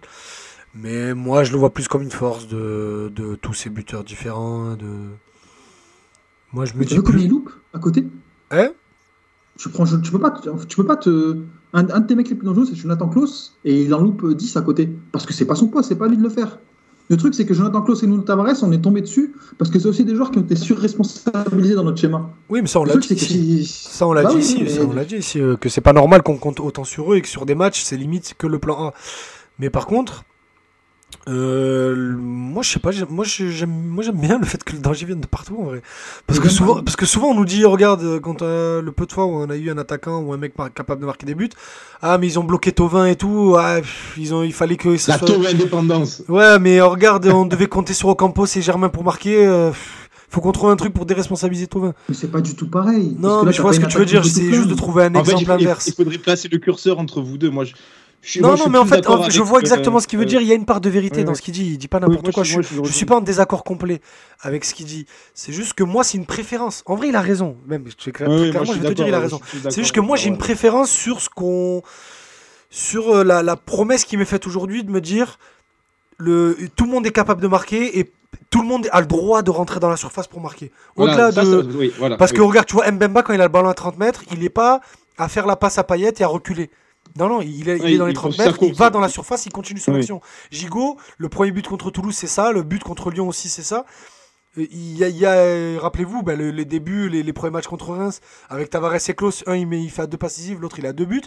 Moi j'aime bien le fait qu'on ne refuse l'offensive à personne dans cette. Mais je suis d'accord avec toi, mais sauf que en fait c'est pas ça le constat. En fait, non mais je suis d'accord, c'est juste que je te, je, je, je, j'apportais ma préférence sur un autre point. Non, mais bien sûr, mais, ça me dérange pas en fait ce que tu dis. Sur ce point-là, en fait, c'est que moi je, suis très content si tout le monde marque et tout le monde marque beaucoup, sauf que c'est pas le cas. Oui, mais on sait que, ce qui se passe actuellement, c'est qu'on surperforme en fait.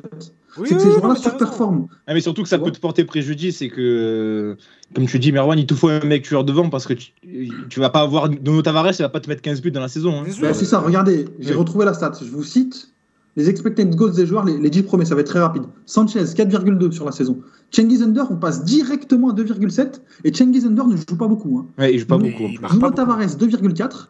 Le quatrième, c'est Luis Suarez, 2,4. le cinquième, ah, c'est Dieng, c'est Klaus, 1,8. Le sixième, c'est Dieng. Le septième, c'est Payet. Ils ne jouent pas, les deux.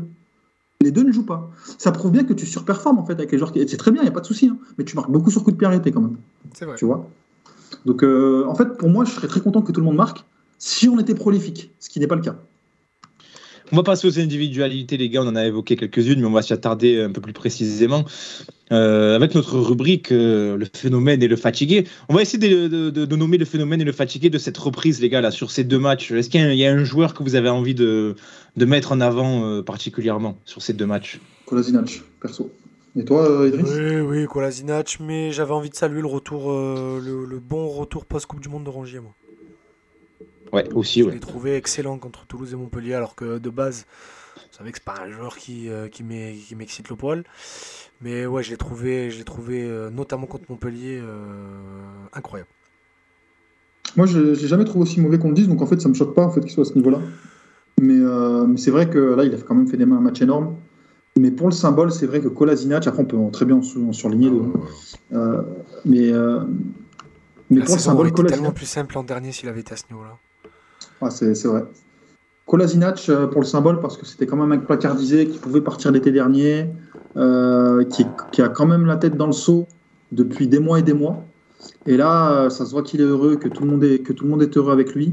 Et pour le coup, ça fait vraiment du bien parce que tu as une solution en plus derrière, un secteur que je trouve qui est, qui est quand même en déficit de qualité.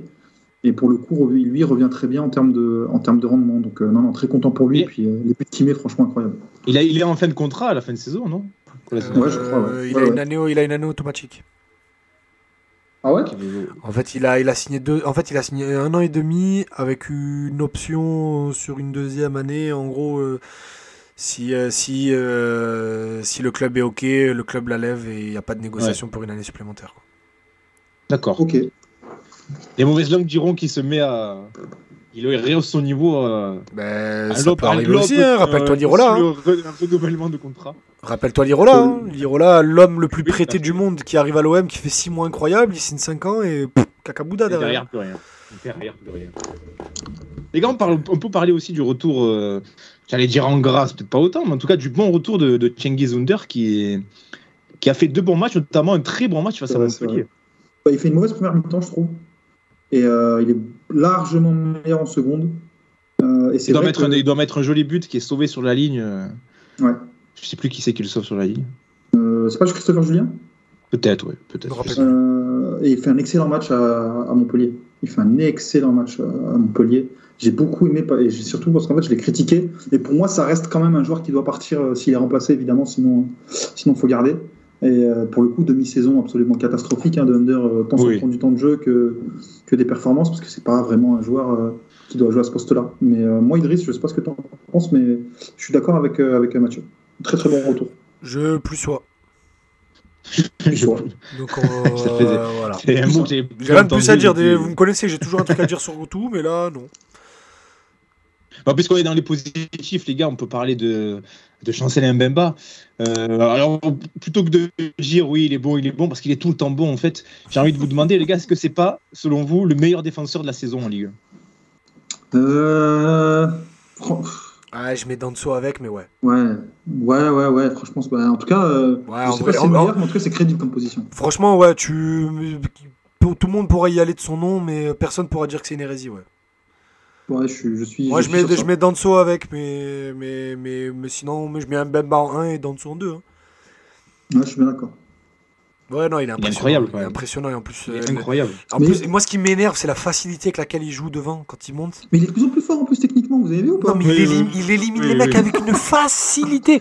Mais tu as envie de lui dire, mais quand on est en galère, va devant. Demain, Bailly, demain Bailly, il est à 100%. Demain, Bailly, il est à 100%. Moi, ça me dérange pas de commencer un match avec Kolasinac, Bailly, Balerdi. Et devant, Payet, Sanchez et Mbemba. J'imagine la dingue. Mais tu vas prendre des ballons de la tête. Attends, mais attends, je vais te dire pourquoi c'est pas une connerie. Tu vas prendre des ballons de la tête sur les longs ballons là, parce qu'en plus on aime bien jouer long en ce moment. Euh, techniquement, le mec il est plus technique que Gendouzi. Et frère, tu as vu la frappe qu'il a? J'ai hein. pensé quand j'ai vu Klaus se blesser, et que j'ai vu l'entrée, euh, on va dire, compliquée de Caboret, je me suis dit, putain, Tudor, il va le mettre, euh, il va mettre même pas à droite. Bah, Après, tu bon, il, est, tellement important. Euh, tu pourrais avoir une première info, passe ton ballon de l'année. Tudor hésite beaucoup entre mettre Rongier ou le petit Muguet à droite face à hier. le Camerounais là qu'on a pris ah oui, qui joue piston avec la réserve depuis le début ah, de saison. Piston, pour moi il était attaquant lui il est lié, mais il a joué piston. Euh, il a été replacé piston parce que on demande à, la réserve de jouer dans le même système que la une, ce qui n'a pas toujours été euh, facile pour eux. mais euh, il y a une hésitation. Après, peut-être qu'il se rétractera. On verra demain, parce que demain c'est le dernier entraînement et qu'au final ça sera Caboret. Mais il y a des grosses possibilités pour qu'on voit Rongier à droite. il sera au moins dans le groupe. Muguet, il l'emmènera sur le banc au moins.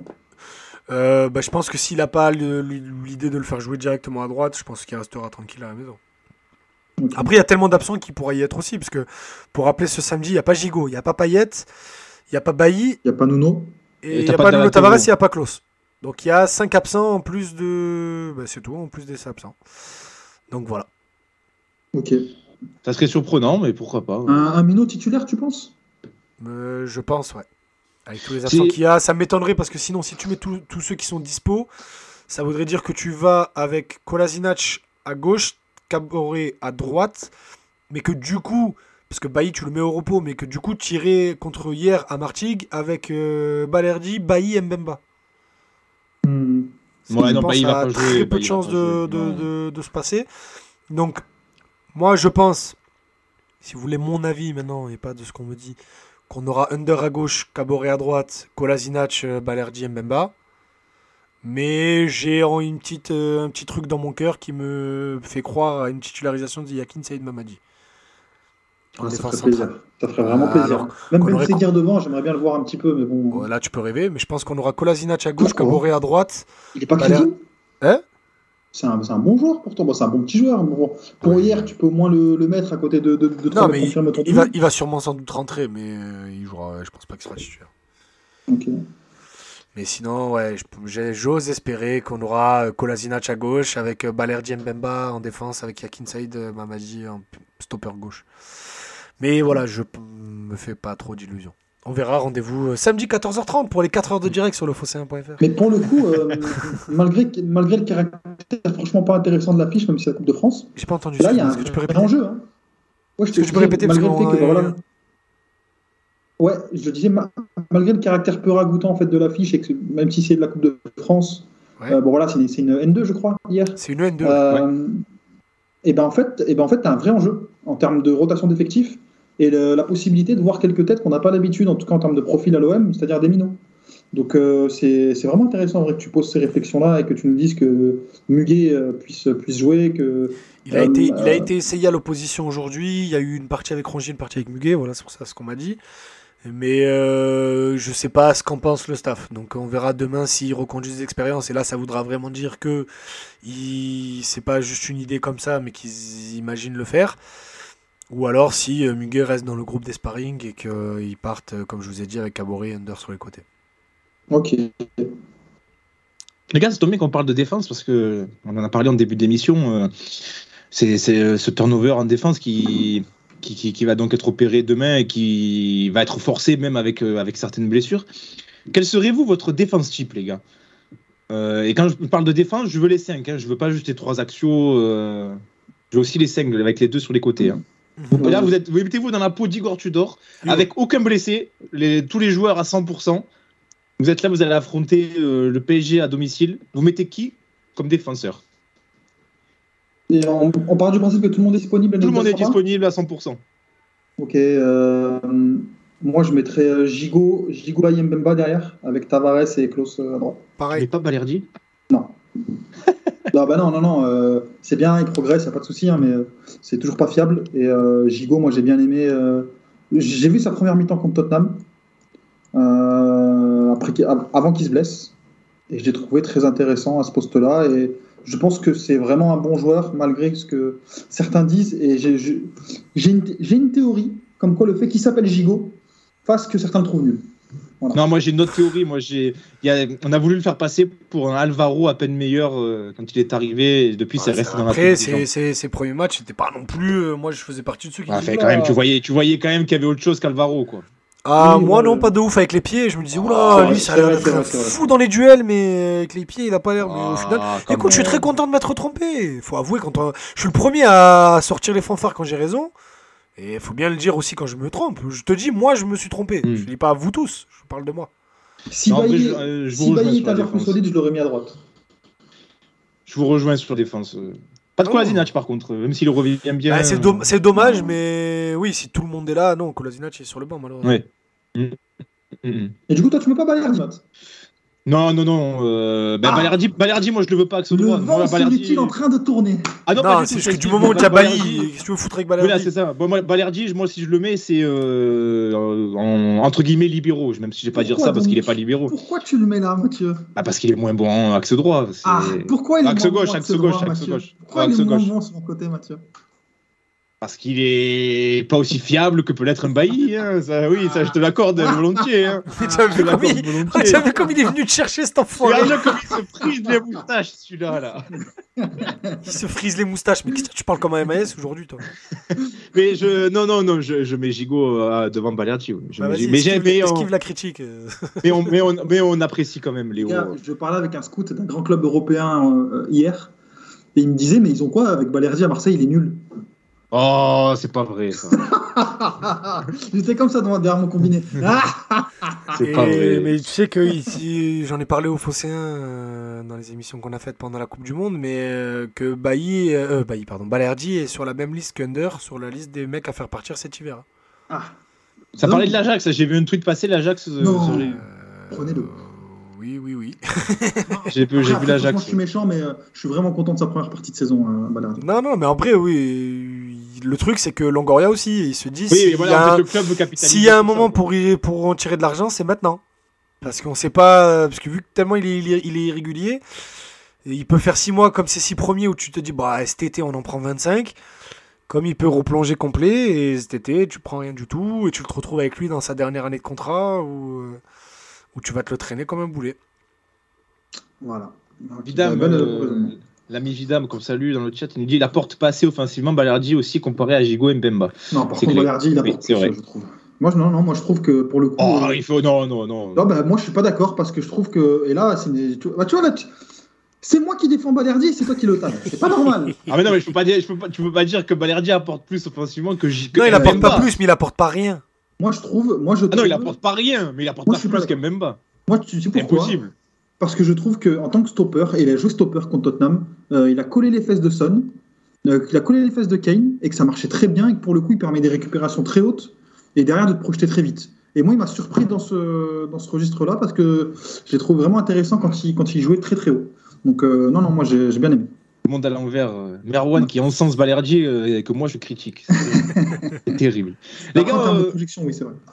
Voilà, oui, c'est sur la projection que je parlais. Évidemment, il est beaucoup moins fort que Mbemba, mais ça. Ah. De toute façon, Mbemba est meilleur que tout le monde, donc il n'y a, pas, a pas photo. Les gars, je vous propose qu'on ouvre une petite page Mercato. Euh, il y a sur, euh, ah, le jingle Mercato. Ben vas-y, balance-le, ce jingle Mercato, vas-y.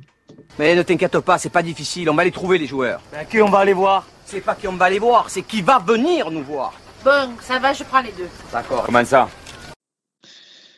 Alors, on va, on va, vous savez que nous, on vous dit tout et on va donner les coulisses. C'est que euh, nous, on n'a pas le retour. Donc, si tu veux, je sais même pas c'était quoi le jingle. Mais c'est le, c'est la scène du marché dans les collègues. Ah oui, c'est vrai, oui, c'est bon, c'est bon, c'est bon, c'est bon. C'est la scène du marché dans les, dans les collègues. T'as payé les droits pour ce jingle, euh, Non, je paye rien du tout. J'embrasse le détenteur des droits des, des collègues qui m'a mis un coup de pression un jour et auquel je lui ai dit tu peux faire ce que tu veux, j'en ai rien à foutre. Et, il a rien fait du tout. Les gars, on va parler de, Mercato. D'ailleurs, euh, on va faire le lien avec ce qu'on disait avant. Euh, bon, on en a un petit peu euh, parlé, on a un petit peu répondu à la question, mais je la pose quand même. Est-ce que la, bonne série actuelle et ce, ce début d'année, on va dire, plutôt probant, fait-elle relativiser, selon vous, les gars, les besoins du club sur, sur le mercato hivernal? Ou pas du tout, il faut quand même encore se renforcer à télé. pas du tout. Euh, pas du tout. D'ailleurs, il m'a fait rire, Igor, quand il a dit euh, Ouais, on pourrait rester comme ça, on marque suffisamment. Je pense que c'était de l'ironie, j'espère. Euh, parce que vraiment, pour moi, c'est une condition sine qua non au fait qu'on chope le podium en fin de saison. Et le fait qu'on perde Alexis aussi assez tôt, parce que je trouve que son rendement est de moins en moins bon, malheureusement. même si dans le jeu, il y a encore de, de belles choses, on l'a encore vu contre Montpellier, contre Toulouse aussi. Euh, et je pense que tu as nécessairement besoin de te renforcer parce que Harit se blesse, parce que Gerson part, et tu as surtout besoin de joueurs impactants devant, euh, de joueurs qui vont te permettre euh, bah, justement d'être influents dans le dernier tiers, donc qui vont être intéressants par, la passe ou par le dribble, et d'être aussi une menace à, mi-distance ou dans la surface avec des, belles projections. donc des profils plus adaptés, un peu plus de densité en termes de rotation, parce que tu peux pas passer du coq à l'âne quand tu, quand tu changes un joueur, quand tu passes de Gendouzi à Under, de Under à Jeng. Bon, euh, tu as besoin d'un peu plus de cohérence devant. Je sais pas ce que vous en pensez, les amis. Oui, moi je pense qu'il manque un. Je sais pas s'il manque vraiment un neuf. Si c'est vraiment un neuf qui manque, je sais pas. J'ai envie de dire oui, mais je crois pas forcément, donc je sais pas. Mais par contre, il manque un créateur. Ça c'est sûr. Ce créateur, j'attendais que ça soit Under, dans cette nouvelle position un peu plus axiale. Tu veux dire quoi par créateur? Euh, quelqu'un qui peut trouver un partenaire ou créer un espace par le dribble ou la passe. Ok. Un Minarit, par exemple. Ok, ok.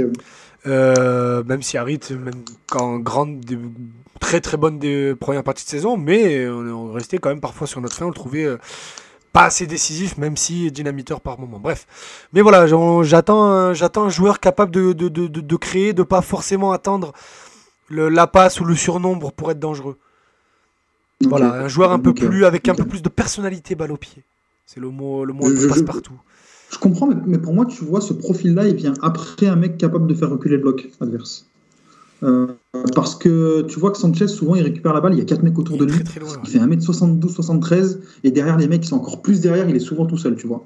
Euh, moi, je, un, mec capable d'attaquer la profondeur et en même temps euh, bah, d'être intéressant balle au pied. Propagande Kelly Inacho. Ça, serait, ça serait franchement pas mal. Ça serait franchement pas mal. Matt, t'en penses quoi? Euh, moi, je rejoins plutôt, euh, plutôt Idriss. Moi, pour moi, ça manque encore de, de créatif devant. Euh. On n'a pas Yet Under, on n'a pas Yet, les gars. Ouais, mais. mais Under, au final, il a le profil, mais il n'en a pas les performances. Voilà, moi, pour moi, Under, mm. en plus, c'est même pas un créatif pour moi. Under, c'est même plus un joueur déséquilibrant qui va un peu, qui va t'apporter par la percussion, par le dribble, par le centre, mais la créativité. Celui qui va te faire la bonne passe, qui va trouver le bon décalage, je vois pas Under dans ce profil. Payet, Après, ils vont en prendre deux. Hein. Normalement, ils vont Après, tu peux en prendre deux, oui. Oui, oui, exactement. la, piste, euh, la piste la plus chaude, les gars, c'est celle qui, qui dure depuis cet été avec euh, Ruslan Malinovski, hein, l'Ukrainien de l'Atalanta, dont on parle beaucoup encore cet hiver. Euh... L'OM est toujours en phase de négociation des infos que j'ai, mais j'ai de fortes raisons de croire que ça va pas se faire du tout. Ouais, moi, ça pue un peu aussi, ouais. Je trouve que ça pue un peu. Lui, il semble privilégier, privilégier pardon, la première ligue en plus. Il est, il est, pas mal obsédé par ça, donc. Euh, je pense qu'il est même prêt encore à attendre 6 mois de plus sur le banc de l'Atalanta pour, euh, pour y aller plutôt que de venir chez nous. C'est dommage hein, parce que c'est un bon joueur. Hein. moi, je, moi, je pense vraiment que Longoria est en train d'attendre et qu'il le sait. Et qu'il sait que Tottenham. Euh, enfin, je pense qu'il veut saisir l'opportunité du fait que Tottenham ne veut pas mettre les pions en fait, dessus. Il y a juste, euh, je pense, qui, pourrait rafler la mise, c'est peut-être West Ham, s'ils mettent, s'ils mettent l'argent. Mais Tottenham, mais vraiment pas, vraiment pas, vraiment pas chaud pour mettre l'argent. Donc, euh, donc à voir. Mais ouais, moi je, suis un peu énervé par le fait que cette piste c'est la même depuis l'été dernier, alors qu'on sait très bien qu'il veut pas venir. Euh, enfin, l'OM c'est un, un, plan C dans sa tête. Euh, et je trouve, je trouve qu'on devrait aller voir ailleurs, en fait, tout simplement. Ou j'espère en tout cas, et je pense qu'il y a d'autres pistes qui sont explorées. Yanis qui propose Thomas Lemar. Thomas Lemar, après 5 ans de Légion étrangère sous Diego Simeone, il peut bien être ce créatif dort compatible. Moi, Thomas Lemar, je suis complètement fan, Yanis. Donc, euh, je sais pas quel est. Parce qu'il a re-signé avec l'Atletico il y a pas longtemps. T'es sûr? Euh, Donc, je. Ouais, quasiment hein. sûr. Hein. Je pense qu'en 2021, je pense. je dis pas de bêtises. Franchement, si je dis pas de bêtises, je crois que c'était au début de la saison dernière. J'ai en tête le truc de Lemar qui re-signe. Et pour aller le sortir de son salaire madrilène, mon pote, alors attends, Thomas Lemar, on va aller sur Transfermarkt qui est toujours très bien informé sur les contrats des joueurs. Thomas Lemar est en contrat jusqu'en juin 2023, il n'a pas prolongé. Ah, il n'a pas prolongé, donc il a signé après la Coupe du Monde 2018, donc non, il n'a pas prolongé, bah, je dis de la merde. Mais, bah, écoute, s'il est en fin de contrat, euh, écoute.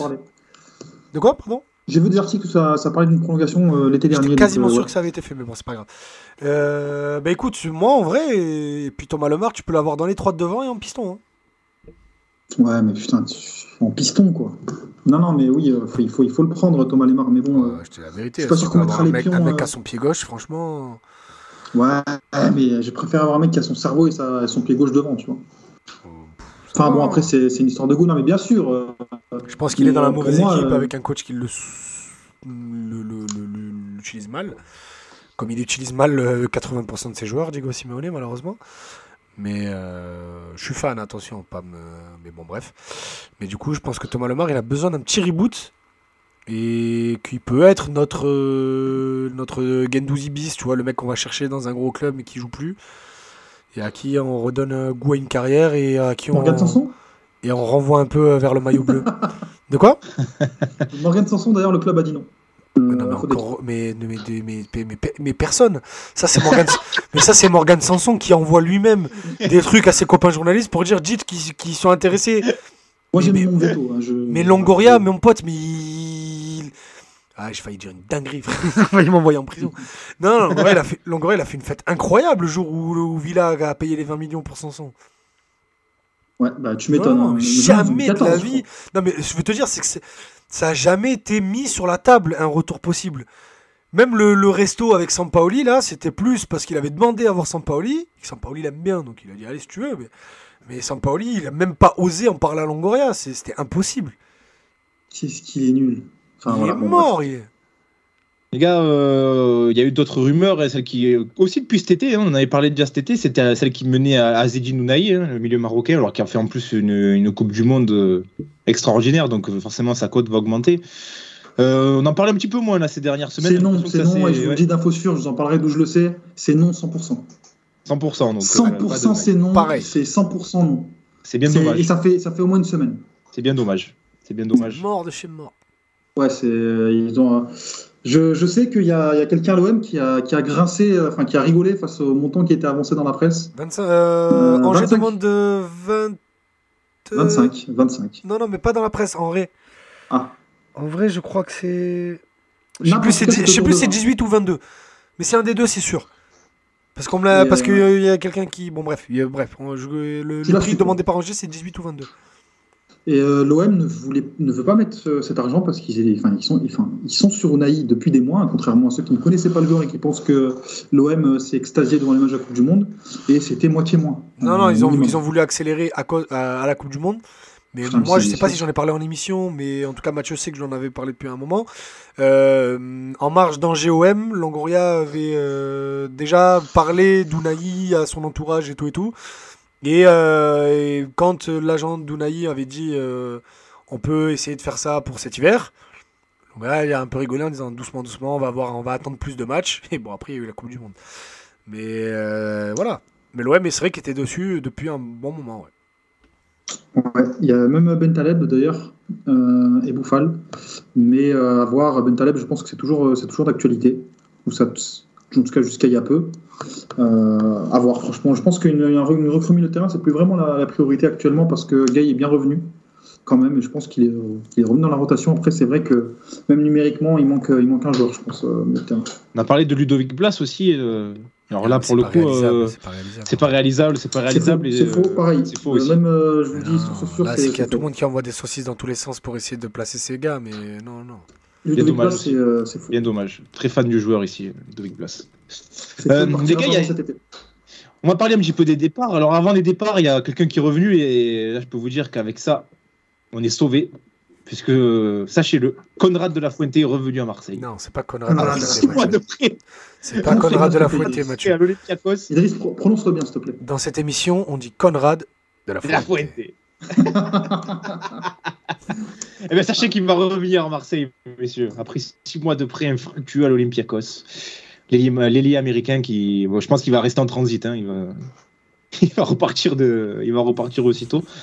Est-ce qu'on le relancerait pas, Conrad de la Fuente, les gars? Je plaisante, évidemment, je plaisante. Mais imagine le couloir gauche Conrad Nuno Tavares. Waouh, 100% ballon. Non, non, mais imagine quand même. Je te rigole, mais imagine quand même. Les gars, au rayon des départs, euh, est-ce qu'on peut s'attendre à des départs surprises? On a parlé de Gendouzi, on a Juste parlé pour répondre à Yanis, euh, Mathieu, dans le chat, il demande euh, rumeur de l'or. non. De l'or à l'OM, en l'état, non. de l'or, c'est plus vers le golf. c'est plus vers le golf qui se dirige, bah, tout simplement parce qu'il demande beaucoup et, que bah, c'est les clubs les plus chauds. Donc, voilà. C'est vrai qu'il y, y, a eu des petits bruits aussi sur Delors. En difficulté, l'ami Delors cette saison. Je, peux, je peux te jurer qu'après l'histoire Bombadjeng, oui, oui, en plus. Non, la passerelle entre l'OM et Nice euh, va pas se va mettre du temps. va, mettre du temps à se reconstruire. Pas de suite, de suite. Donc les gars, sur les départs, euh, qu'est-ce que tu peux nous dire, Idriss? Tu, as quelques quelques billes là sur les départs euh, côté OM. Ben, avant la Coupe du Monde, le truc c'est qu'on fait tellement moins d'émissions cette année que je sais plus où est-ce que je le dis parce que je suis tout le temps au phocéen. Mais il y avait une liste de joueurs que Longoria aimerait faire partir au meilleur prix cet hiver. Euh, Gerson et Luis Suarez en faisaient partie. C'est fait. Euh, Under et Leonardo Balerdi sont les prochains sur cette liste. Je peux même vous dire que opportunité de si opportunité de piston il y a, ce pourrait qu'Isakaboré ne finisse pas la saison à l'OM. Ah. Parce que le club n'est pas du tout satisfait de, de, sa progression et de son rendement. Que Nuno Tavares, ils veulent pas. Attends, Caboret doit être vraiment nul aux entraînements aussi pour que ce soit ça, parce qu'il n'a pas eu. Pas, pas, pas terrible. Pas terrible, pas terrible. Et euh, ils veulent éviter une Saliba bis, c'est-à-dire de se retrouver face à Arsenal début juin en disant eh, regardez votre joueur, nanana, et ils aimeraient clôturer Nuno Tavares le plus tôt possible. Ah, ils veulent l'acheter? Pas à 30 millions, pas à 20 millions, mais ils veulent, euh, ils veulent voir parce qu'Arsenal fait une telle ben, tellement bonne saison, ils se disent qu'après un coup de champagne, après une victoire contre City, eh Nuno Tavares 2 millions, allez ça passe. ouais, et puis ils iront taper plus haut que Nuno Tavares. Ouais, voilà, c'est ça. Que quoi qu'il arrive, ils ont déjà Zinchenko et Tcherny qui sont meilleurs que Tavares. Oui, voilà, ils n'en ont pas besoin. Franchement, ils en ont pas besoin. Donc, euh, donc qu'est-ce que tu vas faire avec Tavares? Le mec, c'est ah, toujours pas défendre hein, après une saison Ligue 1. Euh, c'est Marcelo, hein. Hein? J'ai dit pendant 15 minutes dans un match, Tavares c'est Marcelo. Hein. Mais après, le truc, c'est que ça dure 75 minutes un match. Et que c'est 15 minutes un match sur, euh, sur 4. Hein. Après, ça devient Philippe Etchebest. non, mais il sait pas défendre. Arsenal, bah, tu le sais mieux que moi. Arsenal, ça prend vague sur vague aussi. Donc, surtout ton latéral gauche, il doit être solide défensivement parce que devant Bukayo Saka, il a pas que ça à foutre de venir t'aider. Donc, Bref, euh, dans le sens des départs, du coup, Leonardo Balerdi, ils ont sondé toute la Serie A. Il y a un intérêt euh, de l'Ajax Amsterdam. De, à quel niveau, je sais pas aujourd'hui, pour être honnête. Qui, qui t'a dit, pardon, euh, Balerdi? Pour Balerdi, oui. Pour Tennis Under, pour le coup, ça se dispute un peu moins. Il y a, il y a un truc avec un club turc, mais Under est pas du tout chaud. Et il aimerait bien retourner en Italie. Et il y a des discussions qui sont en cours entre l'OM et Under pour que Under vienne avec un club et que l'OM essaye de trouver une porte de sortie, mais l'OM ne sera pas très gourmand sur Under. On rappelle que le joueur est venu pour 7 millions d'euros cet été. C'est quand même un gâchis énorme. Hein. Lui, euh, si tu viens de la continuité, partez pour trois fois plus. Après, euh, la pression, elle est beaucoup moins forte sur Under que sur Balerdi, tu vois, par exemple, sur un départ. Ouais, Alors qu'on pourrait croire que Balerdi est plus important, et c'est vrai, hein, euh, dans le système Tudor, je pense que s'il a un choix à faire entre les deux, Tudor, il va garder Balerdi. Mais le club se dit que Balerdi, c'est maintenant. Ouais, bah tu m'étonnes. Hein. Tant que l'illusion elle peut être possible à créer euh, sur le marché des transferts, t'en, tireras. La, la, mariée n'a jamais été aussi belle, comme on dit. Voilà, donc c'est, euh, c'est, c'est pour ça que le club essaie de s'activer. Et euh, mais par contre, Igor, qui se laissait un peu driver par, par Pablo cet été, se demande par contre à ce qu'il n'y ait plus de départ là après le départ de Suarez et Gerson jusqu'à ce qu'il y ait une arrivée. C'est qu'il trouve le groupe là très très très light, donc il, il veut d'abord une recrue. Oui, il l'a dit en conférence de presse, euh, il a dit on était en petit comité aujourd'hui. Voilà, donc oui, oui, parce qu'il y avait pas mal d'absents, pas mal de joueurs laissés aux soins, donc voilà. Il a, il a bien fait comprendre à Pablo Longoria que euh, il, avait, il avait besoin de compter sur tout le monde. Est-ce qu'il y a un départ prévu là pour, euh, pour Simon Ça oui, oui, après, je, ne comptais pas. Oui, je le connais, je le comptais pas dans ce groupe malheureusement. Hein. Vous savez tout l'amour que je porte à ce joueur. Mais, mais oui, Simon Gapandetenbou est en recherche d'un club euh, en Ligue 2. Ça discute avec Valenciennes. Ça a discuté avec euh, Valenciennes cet été. Après, il y a une petite blessure. Non, cet hiver, moi je te parle. Euh, J'ai pas les mêmes infos. Bah, apparemment. Mais, écoute, de toute façon, moi, peu importe, peu importe l'identité du club, je veux juste qu'il joue. Euh, Valenciennes, en fait, aime bien son profil pour remplacer l'Arsenal qui part à, qui part à Saint-Etienne, mais c'est vrai qu'il y a d'autres noms qui viennent avant. Je suis euh, convaincu que, que, ce joueur a quelque chose à offrir et que et qu'on aurait pu lui faire plus de place. Euh, bah, bah, la place qu'on donne à Ruben Blanco, on aurait pu la laisser à lui cet été, mais bon, après, c'est personnel. Donc, oui, il devrait partir, oui, en prêt. Et Bamba aussi, peut-être. Hein. Bamba, c'est de moins en moins à l'ordre du jour. En plus d'une prolongation peut-être. Mais voilà, c'est d'abord la prolongation, mais il y a plus de chances de le voir partir cet été que cet hiver. Après, tout est relatif. Là, on parle des joueurs que le club aimerait faire sortir. Maintenant, s'il y a une offre à 20 millions qui vient pour n'importe quel joueur de l'effectif, il part. Oui. Donc, euh, même, un Gendouzi, même un Gendouzi à 20, ça part? Ouais, allez, 25. Mais, mais voilà, je pense que vous avez compris. Euh... Gendouzi, je vends, hein, perso, les amis. Mais voilà, t'as compris. Ça permet, de... ça permet déjà de. Parlons un peu des arrivées, des arrivées parce qu'en vrai, euh, c'est pas vraiment le débat. Euh, est-ce qu'il y a d'autres pistes que Malinowski devant euh, qu'on peut connaître Et je suis honnête, j'ai beaucoup de noms, mais j'ai rien de sérieux. J'ai pas envie de les envoyer là comme ça. J'ai rien, j'ai rien, j'ai pas de trucs où les gens me disent il y a un rendez-vous avec l'OM, il y a ça, il y a ça, il y a que des, ils sont hmm. intéressés par un tel, il y a un tel, il y a un tel. Mais bah, pour parler d'un nom, allez, parce qu'à la limite c'était une piste de cet été qu'ils essayent de faire cet hiver, mais ça va être très compliqué. C'est Alassane Pléa. À la San Pléa, ils étaient, euh, euh, quasiment d'accord avec toutes les parties c'était la, c'était ce qui aurait dû se faire si le départ de Bakambu et de Dieng avait été réglé plus tôt.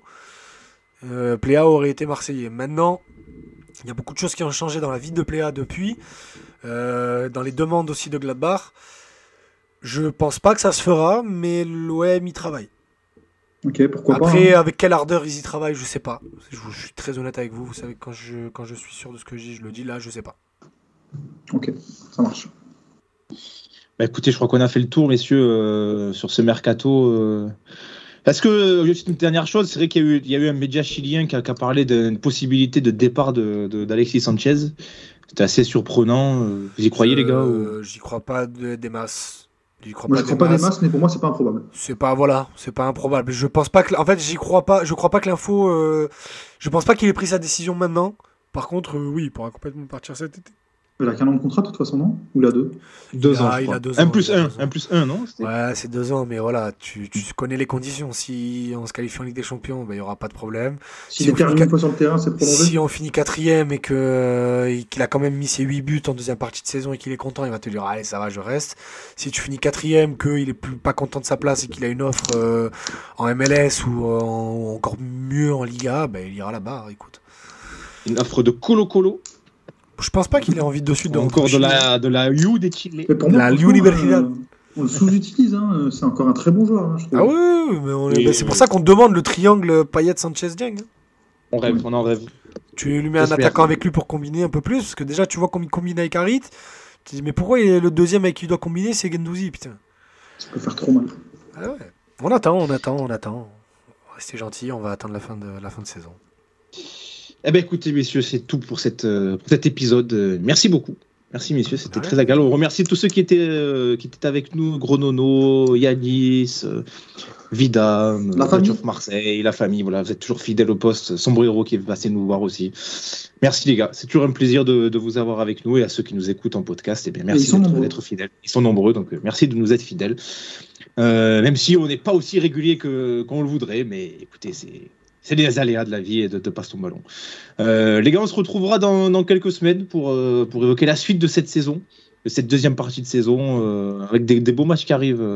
Même si le calendrier est plutôt facile pour l'instant, il y a, il y a avoir de, de, beaux matchs. Ça va commencer à se corser. Là, il y a Monaco, Nice qui va arriver, Paris aussi, je crois, fin février. Donc, il y aura des choses à dire, messieurs. Ouais, il y aura des choses à dire. Donc, écoutez, ben, d'ici là, portez-vous bien. Et puis, euh, et puis allez l'OM, hein. allez, hein, tout ça. Hein. allez l'OM. allez l'OM, salut tout le monde. Marseillais, écoutez l'hymne boritien. Aux collègues, passe, passe, passe ton ballon. Quand, quand, quand la mettre au fond, fais-moi une centre, que je le rentre. De la tête ou du pied, le CB va gagner. Passe, passe, passe, passe, ton, ton, ballon. ballon. Quand, quand, quand le mettre au fond. Voilà, c'est ça les gars. Bien dit, ça fiston.